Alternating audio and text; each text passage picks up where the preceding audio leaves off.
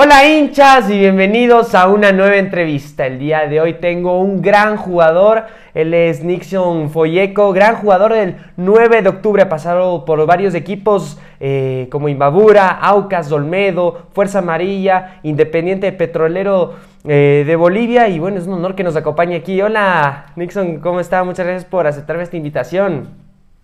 ¿Qué tal amigo? Eh, un gusto saludarte, gracias a ti por la, por la invitación un honor poder responder tus preguntas. Claro, cómo no, aquí, aquí más, más las para las preguntas vamos a tener una buena charla, una buena charla. Bueno, eh, Nixon, cuéntenos eh, de dónde es y cómo inició su pasión y amor por el fútbol.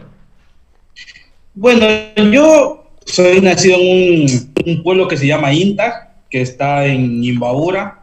Eh, crecí en, en Cotacachi con, con mis padres. Bueno, y lo del fútbol viene de familia el primero que llegó al fútbol profesional fue Wilson Folleco, que es mi tío, hermano de mi papá. Entonces de ahí creció esa, esa pasión por jugar. Mis padres también, mi papá, mis tíos también habían jugado.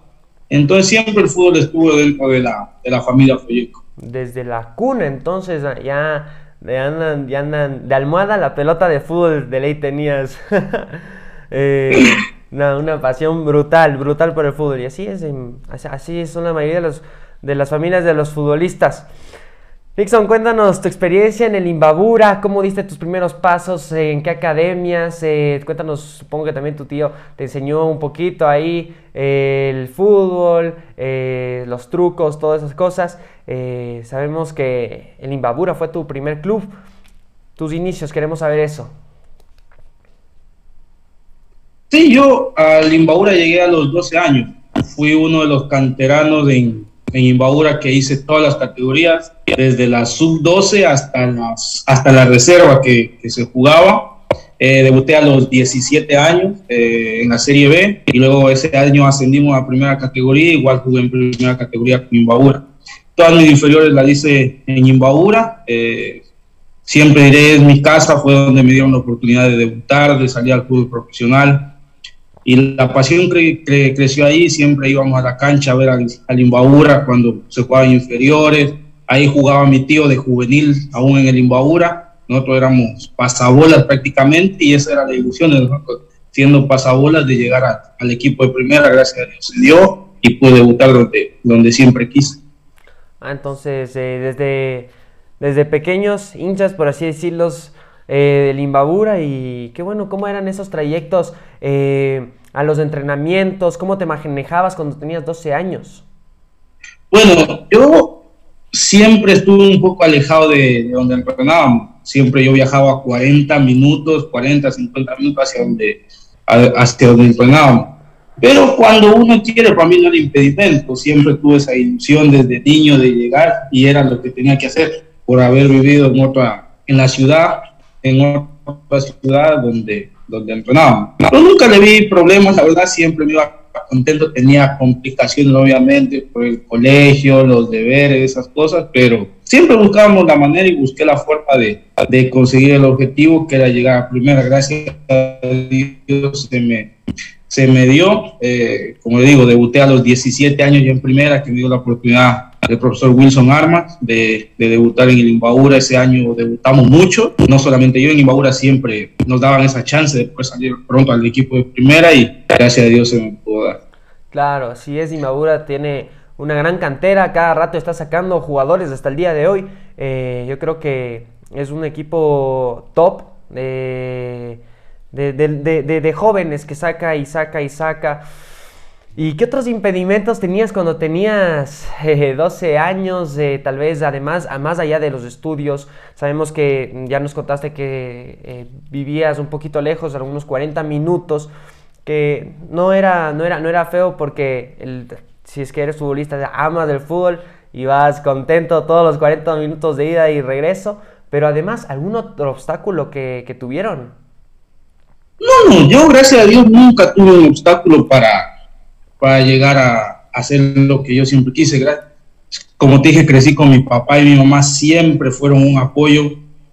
Ellos siempre estuvieron ahí ayudándome con lo que es los pasajes y todo eso, eso, gracias a Dios, nunca me faltó de parte de ellos. Mi mamá, mi papá siempre estuvieron predispuestos para que yo hiciera lo que a mí me gusta. Entonces, impedimento nunca puedo decir que algo se me, se me cruzó en el camino para, para llegar a, a jugar fútbol profesional. Obviamente el esfuerzo, la dedicación fue lo que, lo que me ayudó a poder llegar a donde quería. Qué chévere eso que tus padres te hayan apoyado con todo el cariño para que estés en un puesto tan importante como, como, es tu presente, ¿no?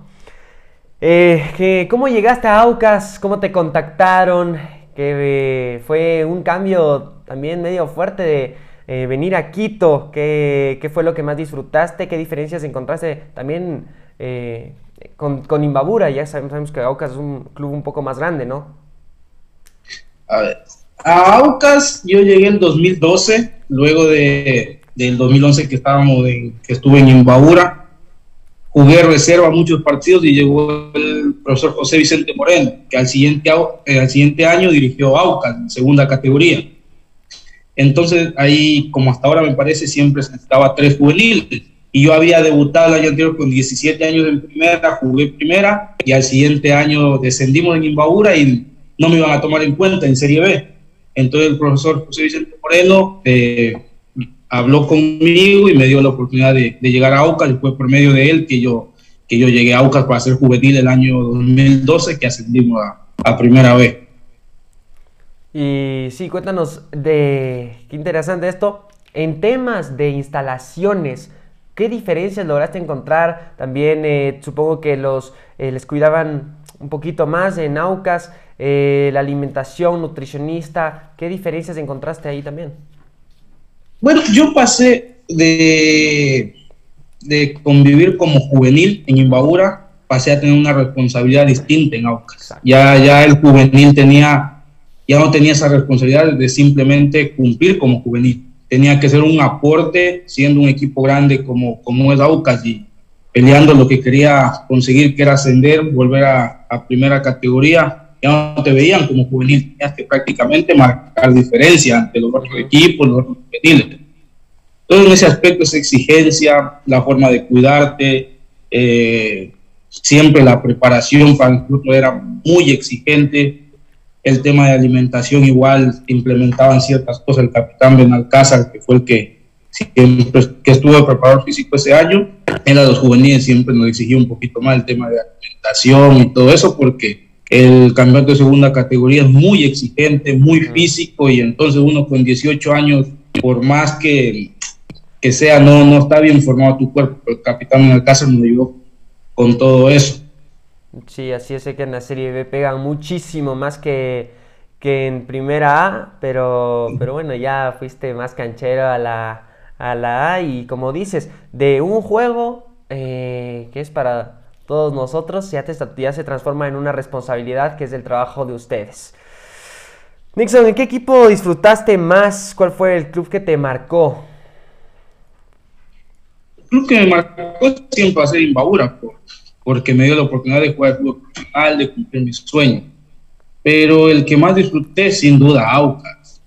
Aucas, un equipo con tanta hinchada, un equipo donde los partidos son todo el tiempo al 100, no puedes relajarte un tan solo minuto. Equipos que te exigen, que disfrutas del momento, del aliento de la hinchada, cómo se vive en la cancha de Aucas del fútbol es muy, muy diferente, muy distinto a estar en otra institución. Creo que Aucas y igual ahora último, el, mi experiencia en el en Independiente Petrolero en Bolivia fue, fue muy bonito igual. Sí, así como dices, la hinchada de Aucas Puede ser un jugador que dé malos pases, cualquier eh, que se jale los goles, pero tienes que estar corriendo todos los 90 minutos. Eso le gusta bastantísimo. no, se renuncia, nunca se renuncia a Aucas, así que. Así es. Los hinchas de Aucas son bien exigentes con la garra, por así decirlo. Hablando de Independiente, eh, ¿cómo te contactó? ¿Pensaste dos veces antes de ir a Bolivia o de una dijiste el sí? Ya sabemos que es un país diferente, entonces supongo que fue difícil la decisión que tomaste. Creo que todo jugador quiere esa oportunidad de salir a jugar al internacional. Creo que todos buscamos eso, es una bonita experiencia para uno como futbolista, eh, conocer nuevos lugares, un nuevo fútbol. Eh, yo llegué a, a Independiente por, por medio del profesor Marcelo Ruler. Él estuvo el 2019 en Fuerza Amarilla y él de ahí me conocía. Entonces hubo la oportunidad de este, de este año, a principio de año, ir a Independiente, poder jugar Copa Libertadores y el, y el torneo local. Fue así que yo llegué a, a Bolivia. Pero de ahí una decisión complicada en sí, no tanto, como te digo, por la ilusión que todo quiere salir al extranjero, conocer, mostrarse. Entonces, la verdad, una, una, una oportunidad muy linda que, que se me dio. Así es. ¿Te fuiste solo? o te acompañaron tus familiares? No, yo fui solo. Ah, fregado, entonces ahí. Me costó, la verdad. Claro, ¿Era, ¿era la primera vez que vivías solo? No, no, yo. En Quito ya supongo, ¿verdad?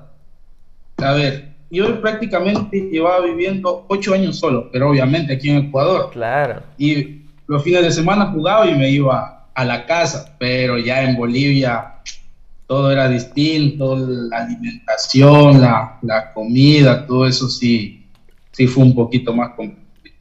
Exacto, y con la participación en Copa Libertadores, que es mucho más serio, seguramente fue más difícil. También, ¿cómo viviste tú esa Libertadores? Eh, supongo que disfrutaste bastantísimo. Cuéntanos tu experiencia en el torneo de Conmebol.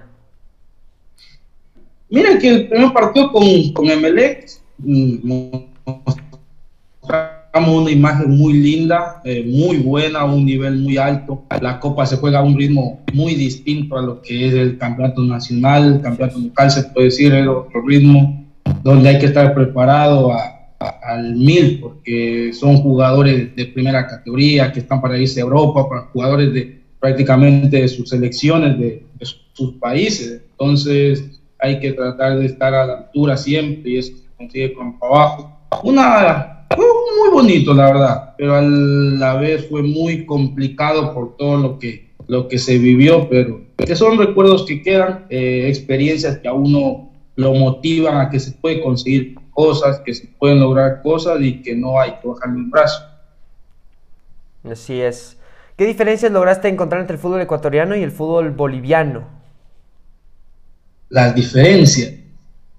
En la parte física, el fútbol ecuatoriano es muy físico, mucho más rápido que, el fútbol boliviano. Acá te encuentras con delanteros de extremos súper, súper rápidos, muy complicados en el uno contra uno. Por ahí esa es la diferencia que yo encontré con el fútbol boliviano. Allá el fútbol mucho más, más lento, más táctico, se puede decir, con los balones más al pie que al, que al espacio. Esa fue la diferencia que yo pude notar allá con respecto acá a nuestro país. Ah, bueno, pero lograste aprender también un poco más del fútbol táctico. Ya viniste acá eh, con las dos, con las, con el dos tipos, con los dos tipos del juego, del juego físico y el juego táctico. Sí, hay que adaptarse, hay que adaptarse tropa.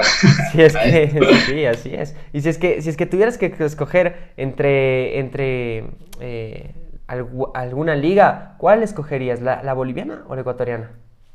La ecuatoriana, sin duda. Sí, sin duda, la ecuatoriana tienes que estar a muy buen nivel para jugar en primera categoría en el fútbol ecuatoriano. Sí, sí, es, es una... A mí me encanta la liga, pero es una, es una, es una competición espectacular. Cuéntanos, cambiamos un poquito de tema. Cuando eras niño, ¿quién era tu ídolo internacional y nacional? Niño, eh, siempre los brasileños. Ronaldinho, Ronaldo, creo que las niñez nos marcaron ellos, a todos, creo, a la, mayoría. Claro. Y ahí Nacional, para mí siempre mi referente, y lo he dicho en otra entrevista, igual fue mi tío, Wilson. Porque él, aparte de ser mi tío, mi familia, es el que nos dio esa pauta para nosotros jugar al fútbol. Él nos mostró los caminos, la forma y las ideas como uno puede puede llegar al fútbol profesional. Y siempre, y hasta ahora si lo digo, hablamos todo el tiempo, yo le digo que la idea y gracias a él pude llegar a jugar fútbol, porque siempre tuvimos el espejo de él. Claro, así es, él te fue guiando totalmente, te fue advirtiendo de los peligros, porque también hay muchos peligros eh, emocionales además de los futbolistas. Pero bueno, lo, lo, lo lograste. Dixon, ¿cómo fueron tus estudios? ¿Te apoyaron los colegios y los clubes para que te sigas, para que te gradúes? el colegio fue difícil. Claro. ya se me cruzaba mucho el tema de los entrenamientos, ya más sufrí en el tema del colegio cuando ya llegué a primera. en primera ya tuve que 15, 15 años, 6 años que ya, el profesor Wilson Armas nos, daba mucho de entrenar. Primera, entonces los entrenamientos de la primera categoría siempre son en la mañana ya no como el de las inferiores que normalmente son en, las tardes. Entonces se, nos complicaba por ahí el, el, tema de ir a clases y eso. Pero en el Imbabura siempre tuvimos la suerte que el presidente nos apoyaba mucho con el tema de los, de los estudios, de inicio a clases. Eso te puedo asegurar que Imbabura personal siempre nos ayudaba con, lo, con el tema de entrar a clases, útiles escolares, uniformes y todo eso. Siempre eran muy, muy cautelosos y responsables con eso. Qué bueno, qué bueno que les apoyen y si les tienen que seguir apoyando igual a los chicos porque llegar es fácil, mantenerse es lo que es lo complicado. Entonces no tengas la edad que tengas y eh, tener un cupo en el fútbol es, es, es complicado, no tienes nada asegurado. Entonces siempre tienes que tener ahí tus estudios para, para cualquier cosa, cualquier peligro. ¿Qué haces en tus tiempos libres cuando no estás entrenando en partidos o concentrando? Tiempo libre. Cuando entre semana, la tarde duermo, que hay que descansar, aquí se entrena bastante, entonces se descansa la actual, ahí se aprovecha para, para estudiar y todas esas, cosas. De ahí el tiempo libre con la familia, con, con mi con mamá, con mi papá es lo, normal que se hace, pasar en familia, porque muchos, uno como futbolista a veces se pierde mucho, mucho tiempo. Muchas cosas familiares. Sí. Muchas cosas familiares como reuniones familiares y todo eso. Entonces, cuando por ahí se tiene chance, lo más correcto y lo más ideal es estar con ellos. Así es, se pierde mucho tiempo por las concentraciones, los viajes, sí, todo es un, todo es una cosa de locos y, y bueno. Si no fueras futbolista, ¿qué te hubiera gustado dedicarte? Juez. Siempre dije a mi mamá que hubiese querido ser juez. no te puedo creer, ¿en serio? ¿Cómo así? Sí, sí, siempre. No sé, me encanta eso, siempre me llama la atención de, de tomar decisiones y, claro. y, todo eso. Siempre dije a mi mamá que hubiera sido abogado, estudiar legislación y esas cosas, leyes, eso. Claro, entonces cuando, cuando, se acabe, cuando se acabe tu carrera, que supongo que van a ser muchos años, espero tener ahí el juez. siempre me gustó eso, siempre dije a mi mamá que si no hubiese jugado al fútbol y hubiese tenido ese tiempo para poder estudiar, me hubiese gustado prepararme eso. Claro, sí, bueno, ahí si es que necesito un juez en unos un futuro, te pego una llamada para ver. Sí es. Todavía estoy a tiempo. Chévere, claro, claro, siempre hay tiempo de todo. Ahora vamos con unas preguntas y respuestas cortas. Ya. ¿Comida favorita? Fritada. ¿En serio? ¿Te gusta bastante? Bien, bien. una pregunta, ¿Tú, tú, sabes cocinar o eres eh, o, no eres de mucho de la cocina? O sea, cocinar a la perfección no, pero no me muero de hambre, eso sí. Ah, no te de que hay ciertas cosas para yo defenderme, sí. Claro, ¿y algún plato que te salga ahí, Pepa? Eh, ceviche, ceviche me sale bien, ceviche de camarón. Uh, a, mí, me encanta el ceviche de camarón, espero que eh, ir, a Guayaquil y ahí que me esperes con un ceviche entonces. Sí, sí ceviche de camarón. ¿Tienes alguna cábala? Encomendarme a Dios, siempre. Muy bien. ¿A quién dedicas tus triunfos? A mi mamá. ¿Estadio favorito del Ecuador? Liga de Quito, el Casablanca. ¿Hincha de qué equipo eres? El Deportivo Quito. ¿Qué es lo que más te gusta del, de Guayaquil? Guayaquil, la comida. ¿Qué es lo que más te gustó de Bolivia? Bolivia. No me gustó de Bolivia. Hay una comida en Bolivia que fue lo que más me gustó igual. ¿Cómo era? Cuéntame. Se llama tilpancho, se llama. Sí, ¿qué tal? ¿Cómo era? es una, una, una carne con, con fideos y tiene otras cosas que no me acuerdo, pero es muy, muy bueno. La ah. comida igual. Ah, bueno. Campeón nacional de la Liga Pro 2022. Barcelona. ¿En qué club te gustaría estar en este preciso momento, si es que te hacen escoger?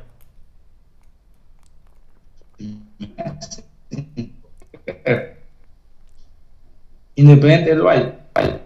Claro, salieron campeones el, el, el, sábado, una cosa de locos. Felicitaciones al, al, Independiente del Valle Surul. Están festejando con un buen hornado en Sangolquí. Hablemos ahora de la Copa Ecuador, cómo fue este año, cómo vivieron, cómo vivió el plantel, cómo vieron el cuerpo técnico, los dirigentes, eh, cómo vieron ustedes la Copa Ecuador. Mira que estamos, la Copa Ecuador ha sido el torneo que por ahí nos ha dado algo de alegría. Este, este año, estos últimos seis meses, bueno, que ya, ya llegué acá, formar parte del 9 de octubre, es lo que nos ha dado alegría. Claro. Lastimosamente en el otro lado estamos un poco complicados, pero hablando de Copa Ecuador, muchas alegrías, sin duda. Mira que el último partido con Independiente jugamos, le ganamos 4-1 a Independiente del Valle. En Quito le hicimos un gran partido donde perdimos 1-0 y le creamos opción de goles. Yo creo que en la Copa Ecuador tenemos un algo distinto a lo que nos está pasando en, en la Liga Pro. Esperemos seguir así y poder, poder pelear el, el campeonato. Sí, ojalá se les dé. Eh, ¿cómo, es el, ¿Cómo son los camerinos del 9 de octubre? ¿Quién es el que más eh, bromea, por así decirlo? ¿Quién es el, serio? Cuéntanos, cuéntanos cómo se viven los camerinos del 9 de octubre. Es un camerino muy sano, muy, muy sano, la verdad. Eh, como hay mucha gente que ha jugado, tú sabes, la, Loco Cortés, Montero, gente que ha estado en selección y todo es un camerino sano. El que más por ahí jode es Kevin Arroyo el más serio para mí, yo lo veo que es Mosquera. Pero de ahí tenemos un camerino muy, muy chévere. lastimosamente, como te digo, los resultados no nos han acompañado, pero somos un, un muy buen grupo, muy sano, muy unido y estamos tratando de esa manera de, de que todo se encamine. Así es. ¿Y qué expectativas ahora que ya mismo se acaba la segunda etapa? ¿Qué expectativas y qué metas tiene el plantel para acabar bien el año? Seguir luchando hasta el último partido, que el partido de la Liga Pro, salvar la categoría y pelear el campeonato de, la Copa Ecuador. Esos son los objetivos claros que tenemos. Son 30 días por el tema de la Liga Pro para llegar a una final y 21 días, 20, días para intentar salvar la categoría. Esperemos se nos dé. Esperemos que se les dé, así es. Ahora hablemos eh, sobre lo que pasó con el partido de Liga de Quito. Al final hubo unos problemas con los hinchas y jugadores y árbitros.